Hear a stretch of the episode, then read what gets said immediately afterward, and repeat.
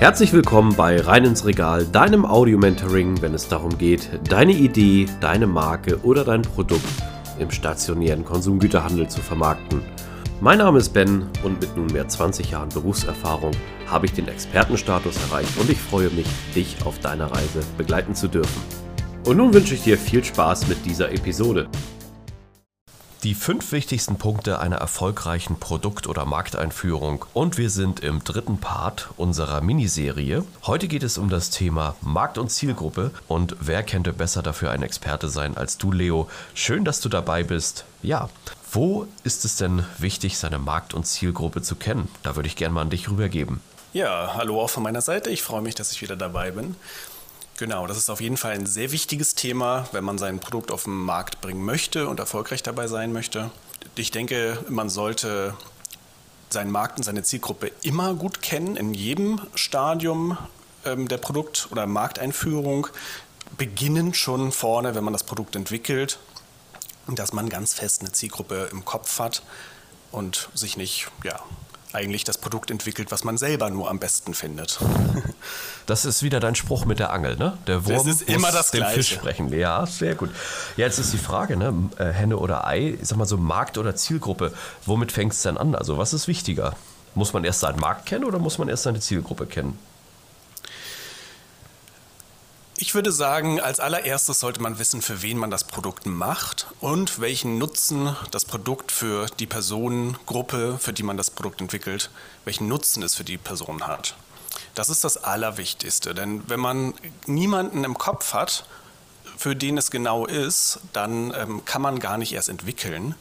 Und daraus ergibt sich dann auch der Markt, wo man die Menschen findet. Also ich denke, man sollte noch einmal sagen, dass, wenn ich jetzt vom Markt spreche, das ist ja immer so, so ein sehr weites Wort, dass ich damit jetzt in diesem speziellen Fall meine, die tatsächlichen Supermärkte, also welche Supermärkte sind denn eigentlich gemeint? Denn wir haben ja in Deutschland eine ziemlich große Vielfalt an Supermärkte, die sich tatsächlich selber sehr unterschiedlich aufgestellt haben. Es gibt den Discount, es gibt äh, ja so äh, diese ganzen Bio-Fachmärkte und so weiter und so weiter. Und das meine ich in diesem speziellen Fall mal mit Markt. Das heißt, man sollte die Leute kennen, die man erreichen möchte und muss sich dann mal überlegen, wo laufen die eigentlich rum. Ja, verstehe. Also dann ist es sozusagen grundsätzlich erstmal auch so, dass man, nachdem man seine Zielgruppe kennt, auch schaut, also in welchem Markt, also in welcher Marktklassifizierung man stattfindet. Finde ich übrigens einen sehr coolen Ansatz, denn ja, es gibt leider Produkte, die funktionieren unterschiedlich stark. Wenn wir zum Beispiel Convenience-Produkte nehmen, die fun funktionieren natürlich nur in convenience-starken Märkten. Die sind nicht unbedingt etwas, also ich sage vorsichtig unbedingt für etwas für ein großes SB-Warenhaus, wo man dort äh, andere ja, Verbraucher- oder Kaufanlässe hat. Man spricht ja da auch immer, glaube ich, dann immer von den Shopper- und Shopper-Anlässen, wenn man in den Märkten ist halt. Ne? Genau, ja. Ich äh, habe das ganz oft, dass ich, dass ich ähm, Kunden in der Beratung habe, die überall stattfinden wollen. Also die sagen, ich habe hier ein Produkt, das ist eigentlich für jeden super. Also jeder ist meine Zielgruppe und ich möchte deutschlandweit überall gelistet sein. Also am besten natürlich noch, noch weiter, ne? sodass man auf jeden Fall den Dachmarkt, also Österreich, die Schweiz und Deutschland hat und überall steht. Und das ist natürlich eine gerade am Anfang ziemlich utopische Vorstellung. Das können große Konzerne mit mit Produkten, äh, die äh, einfach ja jeder dann am Schluss tatsächlich dann wieder haben, wo, wobei das natürlich auch äh, wieder Ein Einschränkungen gibt. Aber es am Anfang macht es überhaupt gar keinen Sinn, sich so breit aufzustellen. Da ist man durch eine Segmentierung, nennt man das, also wenn man halt sich auf eine spezielle Zielgruppe und einen Markt zuschneidet mit seinem Produkt, ist man viel besser beraten.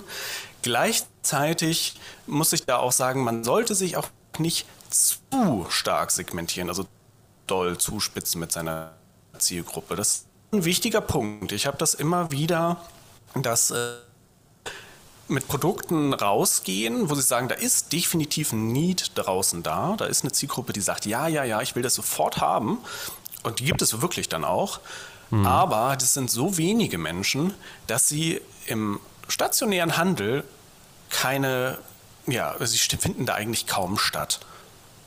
Mhm. Das denke ich mal, die Erfahrung hast du auch. Ne? Das sind dann doch Marken, die äh, tatsächlich in eigenen Online-Shop mit sehr gut gemachter ähm, Werbung funktionieren können und dann auch ihre Umsätze machen, die aber für den stationären Handel nicht relevant sind.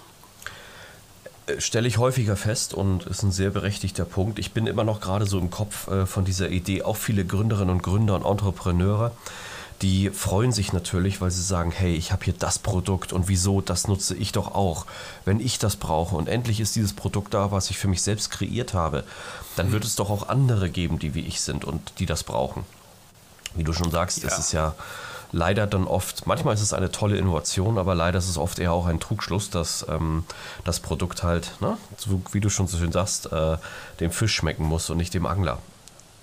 Ja, das ist eine häufige Sache. Ich erlebe das auch ziemlich oft und ähm, es ist ja definitiv richtig, dass die Leute, die das entwickelt haben, denen hilft das Produkt und auch deren Bubble, wenn man das jetzt mal so nennen möchte. Ne? Es, es, gibt dann immer viele Leute, die hat man vielleicht in seinem äh, Instagram-Feed, äh, in seinem TikTok-Feed oder überhaupt in seiner äh, Social-Media-Bubble, hat man ganz viele, die einen da immer wieder bestärken, sagen, ja, ja, ja, total super. Aber es sind, wenn man dann äh, die später im Supermarkt dann stehen hat, die Produkte, sind dann doch so wenige, dass äh, sich dann da nicht der Umsatz vernünftig einstellt. Also es macht total Sinn, Produkte zu entwickeln, die zugespitzt sind, also die nicht jeden ansprechen. Ich, ich kann ja auch gleich nochmal sagen, was die Vorteile davon sind. Also ich, ich wollte noch einmal zu Ende sagen, es sind die, äh, wenn die Produkte nicht jeden ansprechen, das ist super aber äh, auch nicht nur drei Leute. Leo, das finde ich super spannend. Mich würde auch interessieren, was sind denn die Vorteile daran? Ja, die Vorteile sind, dass man, wenn man eine zugespitzte Zielgruppe hat, viel besser weiß, wie man eigentlich ansprechen muss und dadurch seine Botschaft viel klarer formulieren kann. Also man kann sich dann ja, sagen wir mal zum Beispiel eine Brand-Persona entwickeln. Das sind ja äh, wirklich Menschen, die man sich vorstellt, die die optimalen Kunden sind, kann man sich eine oder mehrere entwickeln. Und in den Botschaften, die man dann sendet, also wirklich die Sachen, die auf dem Produkt stehen, die, äh, sagen wir mal, auf dem Display dann im Markt stehen oder auch in allen Social Media Posts stehen, man hat immer diese Person, man kann denen auch gerne einen Namen nehmen, den schreibt man natürlich dann nicht mit. Äh, diese Person schreibt man direkt an. Man weiß, was die hören möchte, man weiß, was die bewegt. Und dadurch wird die Botschaft, die man sendet, total klar und nicht so hin und her wackeln, denn man hat ja immer die gleiche Person, die man meint. Und auch die, die USPs der Produkte schneidet man auf die Bedürfnisse dieser Person zu. Diese Person, das muss man natürlich dazu sagen, muss durch eine vernünftige Marktforschung und eine vernünftige Zielgruppenanalyse festgelegt werden. Und das ist natürlich klar, dass äh, wenn man, wenn man die nicht gut festgelegt hat, dann schießt man natürlich völlig am Ziel vorbei. Aber man kann einfach nur sagen, umso klarer man ist, umso klarer wird die Werbebotschaft und umso weniger wischiwaschi wird man. Das heißt, auf einmal erkennen sich die Leute in der Zielgruppe wieder und sagen, ach guck mal, das könnte ja ich sein. Ich glaube, ich bin mit dieser Werbebotschaft gemein. Wie interessant. Der hat meine Bedürfnisse erkannt. Anstatt wenn man äh, jeden meint und einfach maximal im Banalen irgendwie rumerzählt, ähm, was weiß ich, wenn man sich jetzt einen Vignettenfilm vorstellt, ne? also einfach nur aneinandergereihte Bilder, die man sich irgendwo zusammengekauft hat, äh, überhaupt nicht spezifisch mit einer Botschaft, die wabbelig ist, geht man einfach unter in diesen ganzen Werbebotschaften, die man, äh, man äh, hat ja am Tag hunderte von Werbebotschaften, die man um die Ohren gehauen kriegt, da geht man dann einfach unter. Sehr, sehr spannend. Also da hast du auf jeden Fall auch schon mehrere Fragen beantwortet, die ich jetzt hätte gerne gestellt. Aber ähm, was das Coole daran ist, also ich gebe dir völlig recht, wir sind natürlich nach wie vor im Konsumgüter-FMCG-Business. Es heißt ja aus Fast Moving Consumer Goods, da sind wir natürlich in einem starken Reizüberflutungsfeld. Und das, was du gerade gesagt hast, diese Persona oder diesen Avatar vor sich zu haben, ist dann natürlich sehr wichtig halt, um auch seiner Linie und seiner ähm, Maßnahme treu zu bleiben. Marktforschung finde ich immer cool. Kannst du da vielleicht nochmal darauf eingehen, äh, welche Möglichkeiten gibt es da? Was wird da so durchgeführt? Ja, gerne. Also in der Marktforschung empfehle ich, dass man eine quantitative Marktforschung macht und eine qualitative Marktforschung macht. Damit meine ich, dass man einmal sehr viele Menschen befragt, also Hunderte, wenn nicht gar Tausende von Menschen, um allgemeine Fragen rund um das Produkt zu klären und eine qualitative, die man dann mit einer kleineren Gruppe macht, die wirklich dann sehr produktspezifisch ist. Also da kann man den Geschmack abfragen, dann auch wirklich das Design abfragen und so weiter. Ähm, natürlich gehe ich da jetzt auch nicht ins totale Detail rein, wie das geht, weil es ein wichtiger Teil meiner Beratung ist. Aber ich kann so viel sagen, es gibt wirklich sehr gute Tools, die für jeden zugänglich sind, die auch nicht die Welt kosten. Also da hat sich der Markt wirklich sehr gewandelt, muss man sagen. Man kriegt dafür ein absolut vernünftiges Geld, sehr qualitative und auch quantitative Marktforschung geboten. Und tatsächlich muss man auch sagen, hat sich der Markt ja so entwickelt, dass man die relativ schnell bekommt, die Ergebnisse. Also man hat da innerhalb von ein paar Wochen, sagen wir jetzt mal drei Wochen, ähm, kann man wirklich sehr, sehr genaue Umfragen machen. Das, äh, ja, das, das klingt spannend. Also es ist ja auch klar, das ist ähm, ein bisschen allgemeines Thema, was wir anschneiden, dass wir jetzt nicht Deep Dive gehen können oder wollen, weil es natürlich auch immer, wie du schon sagst, die Beratung ist immer individuell und auch auf das Paket oder den Kunden oder die Kunden zugeschnitten.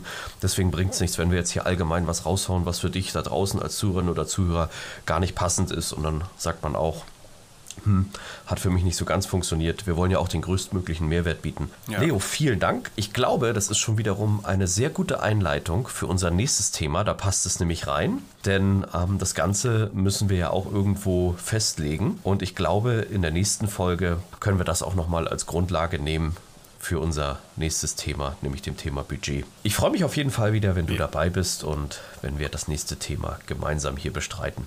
Ja, ich freue mich auch drauf. Bis zum nächsten Mal. Bis zum nächsten Mal. An dieser Stelle möchte ich mich ganz herzlich für deine Aufmerksamkeit bedanken. Schön, dass du bis zum Ende dran geblieben bist. Solltest du meinen Kanal noch nicht abonniert haben, tue dies jetzt, dann wirst du automatisch benachrichtigt, wenn die neuesten Episoden online kommen. Solltest du jemanden kennen, für den dieser Content interessant ist, zögere nicht, mich weiter zu empfehlen. Ich danke dir und freue mich. Bis zum nächsten Mal. Dein Ben.